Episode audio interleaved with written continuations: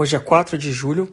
Quem fala é Dan Cava, responsável pela área de gestão da TAG Investimentos, e esse é mais um podcast semanal. Antes de começar, eu queria passar uma mensagem que essa semana a gente divulgou a nossa carta mensal. Para quem tiver interesse, a gente fala um pouco mais sobre o cenário econômico e principalmente sobre estratégias de alocação. Pode conferir no site da TAG, taginvest.com.br, na aba de mídias, cartas mensais, mês de junho, vocês podem encontrar a carta completa com a nossa visão de cenário e a nossa visão de alocação. Acho que essa semana marca aí o, o final do primeiro semestre do ano de 2020, um semestre bastante conturbado. Acho que vale a pena a gente falar um pouco, contar um pouco rapidamente da história do que, que a gente passou ao longo desse semestre e o que, que a gente espera para frente, que eu acho que é sempre o mais importante que vocês esperam de nós aqui nesses, nessas conversas semanais. Acho que o primeiro semestre ele pode ser dividido em três partes, né? três grandes blocos. Né? O primeiro bloco ali de janeiro até é, a segunda quinzena de fevereiro, que foi um pouco a continuidade do que a gente viu ao longo do ano de 2019. Era um cenário de liquidez global abundante, juros baixos, inflação baixa e recuperação do crescimento global. Obviamente que esse cenário vinha levando os investidores a tomar alocações em ativos de mais risco e a gente teve ali um período de, de relativa exuberância dos ativos de risco dos mercados globais, com alta das bolsas, queda do dólar, é, é, boa performance de ativos emergentes, de commodities, ativos cíclicos e etc. Esse cenário persistiu até ali é, segunda quinzena de fevereiro, quando a pandemia assolou o mundo e causou a parada brusca da economia mundial. É, segunda quinzena de fevereiro já foi uma quinzena relativamente de um pouco mais de volatilidade, alguma realização de lucros, mas foram movimentos, no geral, é, relativamente em linha com movimentos é, é pontuais de correção é que a gente já tinha convivido e vivenciado aí ao longo dos últimos é, 10, 11 anos, lá desde a crise de 2008, né? É, o mês de março, de fato, acho que marca aí o segundo bloco é, é, desse nosso primeiro semestre do ano, que foi o período da parada brusca global. Né? A gente teve aí o fechamento, seja em, em lockdowns bruscos, sejam em quarentenas, é, da economia global, né, ou de grande parte da economia global, das principais economias do mundo.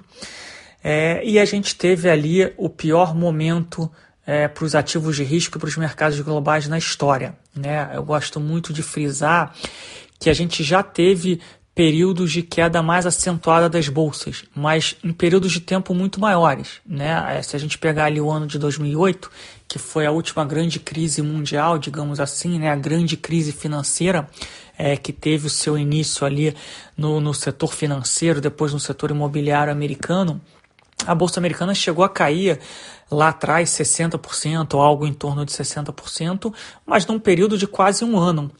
É, a Bolsa Brasileira também chegou a cair 60%, 70%, também num período de quase um ano. O que a gente vivenciou aqui em março foram quedas aí da Bolsa Americana, dependendo do índice, entre 35% e 45%. Bolsa Brasileira também entre 45% e 55%, dependendo do índice. Obviamente que tiveram ações que caíram muito mais, né? tiveram ações que caíram 70%, 80%, 85%, mas num período de tempo muito mais curto é, num período de tempo ali de 15 a 20 dias. É, então, de fato, é, foi a queda mais rápida, acentuada e no menor período de tempo é, da história recente dos mercados financeiros globais. Isso prevaleceu ao longo do mês de março. É, o começo do mês de abril ainda foi um começo um pouco mais conturbado, mas a partir ali da segunda quinzena de abril, de fato, a gente começou a ver uma recuperação é, também bastante é, acentuada, rápida e agressiva dos ativos de risco, é muito sustentadas por uma liquidez global abundante. Né, só para a gente colocar em números, né, o balanço do Fed estava ali na ordem de é, 3 trilhões e 800, 4 trilhões de dólares era o balanço do Fed. O Fed adicionou é, quase 4 trilhões de dólares a mais no seu balanço em cerca de três meses. É, para o Fed sair de um balanço de 500 bilhões de dólares ali em 2007, 2008, para perto de 4 trilhões de dólares do período pré-crise, ele levou mais de 10 anos. A gente está falando que agora o Fed injetou os mesmos 4 trilhões de dólares num período de 3 meses. Acho que isso dá um pouco a magnitude, a força do que foi a reação dos bancos centrais ao longo dessa pandemia. Acho que é importante a gente colocar também que lá em 2008 muitos dos instrumentos que existem hoje para lidar com a crise é, e lidar com a pandemia, eles não existiam. Então precisou-se ter a construção, a estruturação desses instrumentos, algum deles aprovação, alguns deles aprovação no Congresso, e por isso que a crise lá atrás ela acabou levando um pouco mais de tempo para se desenvolver, tanto na queda quanto na recuperação. Nessa crise agora, muitos desses instrumentos já existiam então o Fed só precisou desengavetar esses instrumentos e colocar eles em prática. Obviamente que alguns dos instrumentos tiveram que sofrer alguns ajustes, é, alguns outros instrumentos precisaram ser criados, mas no geral é, foram medidas que já tinham sido é, estruturadas e muitas delas utilizadas na crise anterior. Então isso ajudou um pouco a reação dos bancos centrais a ser mais rápido é, é, e termos efeitos é, mais instantâneos do que a gente conviveu nas últimas crises, e a principal delas ali em 2008, que foi a crise do setor imobiliário e do setor financeiro americano. Obviamente que eu estou colocando aqui o Banco Central como, como exemplo, mas o mesmo pode ser dito de, do Banco Central Europeu, o Banco Central Japonês, o próprio Banco Central no Brasil. Ele acabou é, utilizando e criando medidas que até não existiam no Brasil, é, mas que são medidas espelho do que foi feito já em países desenvolvidos em, ao longo das últimas crises. Então, de fato, aqui no Brasil a gente teve que criar instrumentos, é, criar veículos de atuação, mas muito parecido com aqueles veículos que já tinham sido utilizados em outras crises. É, qual a diferença? Qual foi a grande diferença dessa crise para a crise de 2008? Basicamente, a crise de 2008 ela começou no setor imobiliário e afetou o setor financeiro. Essa crise ela começou no, na economia real. O setor financeiro é, estava e está relativamente mais sólido, mais robusto e não era um problema. Então, além da atuação dos bancos centrais, que não seria suficiente para ajudar o mundo e a sociedade a atravessar essa crise, a gente teve a atuação é, dos governos, dos congressos, enfim, é, através de importantes pacotes fiscais para fazer com que a gente atuasse no cerne do problema, que era a economia real. Né? A gente viu aí é, milhões de pessoas desempregadas, é, dezenas de milhares de pequenas e médias empresas sofrendo problemas é, de liquidez, falta de demanda é, e afins. Então você precisava fazer o dinheiro chegar nessa ponta final e você não consegue fazer isso só com instrumentos financeiros, você precisava dessa atuação contundente né, dos governos, dos congressos, dos parlamentos e afins. Isso de fato aconteceu. Obviamente que cada país, cada região é, é, é, com, com medidas diferentes, com magnitudes diferentes, até porque cada país, cada região tem uma situação financeira diferente. Né? Só nos Estados Unidos a gente teve em torno de três pacotes, sendo que o maior deles teve quase 2 trilhões de dólares de dinheiro sendo injetado, é, seja com cheque chegando na mão do trabalhador desempregado, seja com medidas de crédito é, para o setor corporativo, para a pequena, média e grande empresa americana. É, e no Brasil a mesma coisa, obviamente que em medidas é, em magnitude muito menor, porque a situação das contas públicas do país a situação fiscal do país é, não permitem que o Brasil tenha, infelizmente, né, obviamente que fique claro aqui, a gente não consegue ter uma rede de proteção social tão robusta ou tão rica como é a rede de proteção social de um país como os Estados Unidos ou dos países europeus que também têm redes de proteção sociais bastante relevantes. É, então, da mesma forma que o mês de março foi um mês que a gente nunca viveu antes na história, essa recuperação que a gente viu a partir da segunda quinzena de abril e durou ao longo do mês de maio, mês de junho, é, encerrando o, primeiro semestre, né, foi esse terceiro grande bloco do primeiro semestre, que foi a recuperação dos ativos de risco. Uma recuperação também sem precedentes em termos de tamanho, magnitude e velocidade. Né? Obviamente que alguns algumas classes de ativos já voltaram para o período pré-crise, algumas classes de ativos já estão até em patamares superiores ao período pré-crise. Acho que aqui o principal exemplo é a Nasdaq, que é o índice de bolsa é, é, de tecnologia dos Estados Unidos. Muitas empresas do setor de tecnologia se favorecendo desse período da crise, é, ou crescendo nesse período de crise. É, e você tem é, ativos e, e, e, outras classes de ativos que não se recuperaram tanto. Né? A gente teve uma recuperação bastante robusta do mercado de crédito investment grade americano, é, é, que foi um mercado é, muito suportado pelas medidas do Banco Central americano, enquanto a gente pega o mercado de high que são aqueles títulos é, é um pouco mais é, é, agressivos ou com maior risco de crédito, eles se recuperaram, mas não se recuperaram tanto quanto esses ativos de menor risco de, de, de crédito, que são os ativos investment grade. É, no Brasil, é, infelizmente, a gente ainda está naquela ponta dos ativos que menos se recuperaram. Né? Se a gente pegar a bolsa brasileira em dólar ela ainda cai cerca de 40%, né? A bolsa brasileira em dólar. É, o Ibovespa chegou a estar tá caindo aí os seus 30, 35 é, por cento no ano. Né? A queda foi de quase 50%, mas a gente veio de um patamar que já era um patamar de alta no ano. É, e hoje a Bovespa deve estar tá caindo aí em torno de 16, 17% no ano, com fechamento aí da sexta-feira, em torno de 15, um pouco, uma queda um pouco superior a 15%, é, que fica na ponta ainda dos ativos que menos se recuperaram é, no ano. É, mas isso aqui é só para dar um exemplo um pouco de qual foram esses três grandes blocos que a gente conviveu ao longo desses seis meses. Um primeiro bloco ainda de exuberância, de crescimento, de bom desempenho dos ativos de risco um segundo bloco é de parada brusca e, e da queda mais rápida e acentuada da história dos principais ativos de risco ao redor do mundo. E o terceiro bloco, que foi o bloco de recuperação, e uma recuperação também sem precedentes em termos de velocidade é, e magnitude. É, é, é e de tempo de duração, foi um tempo curto dessa recuperação. É, esse é um pouco o panorama do que a gente viveu ao longo desse primeiro semestre. Então a gente encerrou esse primeiro semestre numa situação muito pior do que era até fevereiro, mas muito me melhor, mas muito melhor do que era em março, é, com uma recuperação já bastante expressiva dos principais ativos de risco ao redor do mundo.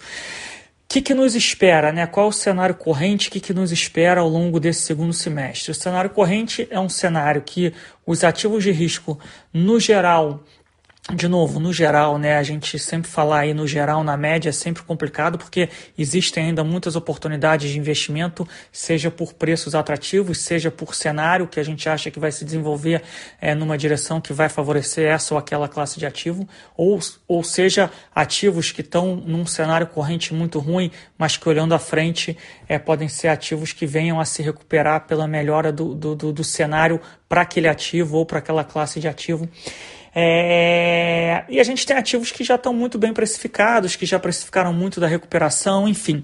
Como é que a gente vê o cenário corrente? A gente vê um, um, um cenário econômico ainda de muita incerteza, incerteza porque a gente ainda não sabe como vai se desenvolver a pandemia, a gente tem estudado a experiência internacional e a gente ainda tem muito mais dúvidas do que certezas, tá?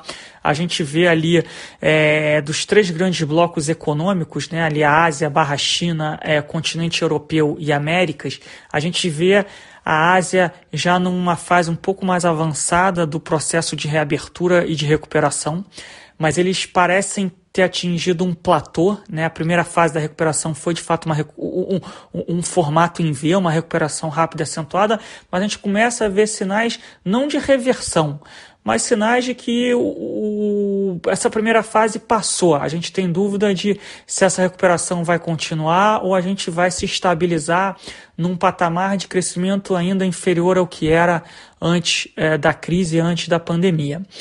O segundo grande bloco econômico é a Europa, que por enquanto e aparentemente é, foi um bloco que lidou um pouco diferente é, com a crise do que o continente americano, né?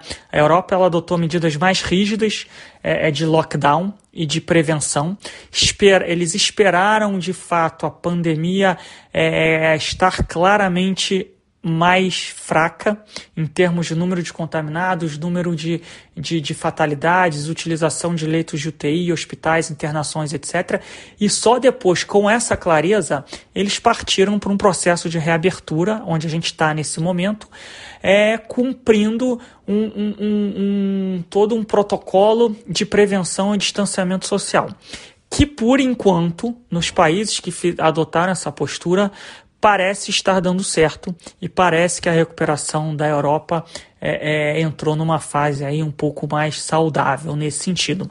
Quando a gente vai para o continente americano, onde está incluído Estados Unidos e Brasil, a gente aqui, tirando casos muito pontuais específicos de cidades ou estados, a gente não adotou é, uma postura mais agressiva na contenção é, é, é da pandemia é, foi feito, foi, foi optou-se por um, uma estratégia muito mais localizada por estados e cidades, e o que a gente está vendo é que a gente ainda não tem certeza nem que os Estados Unidos e nem que o Brasil, é, olhando como país, chegaram no topo ou no auge da pandemia. Né?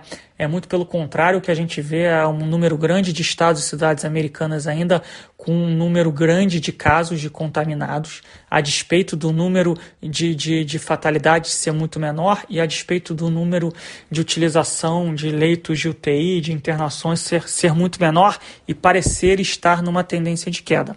E a mesma coisa vale para o Brasil. A gente tem cidades e estados já que estão conseguindo conter a pandemia. Acho que os casos claros aí são a cidade do Rio de Janeiro, a cidade de São Paulo, que estão dando sequência às suas fases de reabertura, mas a gente tem outras regiões do país que ainda parecem não ter atingido seu pico ou que já estão numa segunda fase, como é o caso de Belo Horizonte, algumas cidades do sul do país que pareciam que tinham passado é, é, imunes à, à, primeira onda, digamos assim, e agora estão tendo uma dificuldade maior é, para lidar com, com essa pandemia. Então, o resumo da história é que o cenário ainda é muito incerto, né? A gente não sabe ao certo como é que essa pandemia vai se desenvolver daqui para frente e como é que isso vai afetar a recuperação econômica e o preço dos ativos de risco. É, então, basicamente, a gente mantém a nossa visão e a nossa palavra de ordem de cautela, né? Acho que eu tenho insistido nessa palavra nas últimas semanas. É cautela, e cautela não significa nem estar muito negativo, nem estar muito positivo.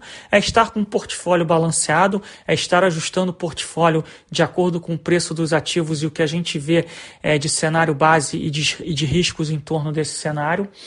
É, estar atento aos riscos que podem vir a, a, surgir ao longo desse segundo semestre. A cautela deve prevalecer é, é, no geral, a nossa visão continua sendo de nem um cenário muito otimista, nem um cenário muito pessimista. Né? A gente, por enquanto, não vê é, motivos nem para estarmos muito otimistas, nem para estarmos muito pessimistas. Então, pode ser um cenário ainda de volatilidade elevada. É, mas um cenário às vezes sem muita tendência nas classes de ativos. Então, o asset allocation, né, a alocação nas classes de ativos corretas e principalmente a seleção de gestores é, e a alocação tática, né, você estar comprando os ativos no preço certo, estar vendendo os ativos no preço certo, a gente acha que vai continuar sendo muito importante, como já foi muito importante ao longo do primeiro semestre é, desse ano. Então, acho que de maneira geral a gente ainda vai é, ser guiado por quais são os próximos passos, as próximas fases, os próximos ciclos da pandemia.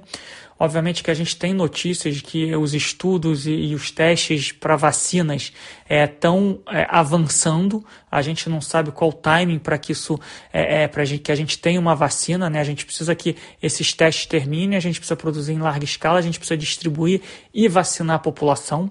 A gente continua otimista que no longo prazo, longo prazo é olhando um ano para frente, a, a, a, humanidade, a sociedade vai voltar ao normal, a gente vai ter uma vacina, a gente vai conseguir vencer essa batalha. De novo, é uma batalha, né? tem toda uma guerra é, digamos assim, usando algumas analogias, né?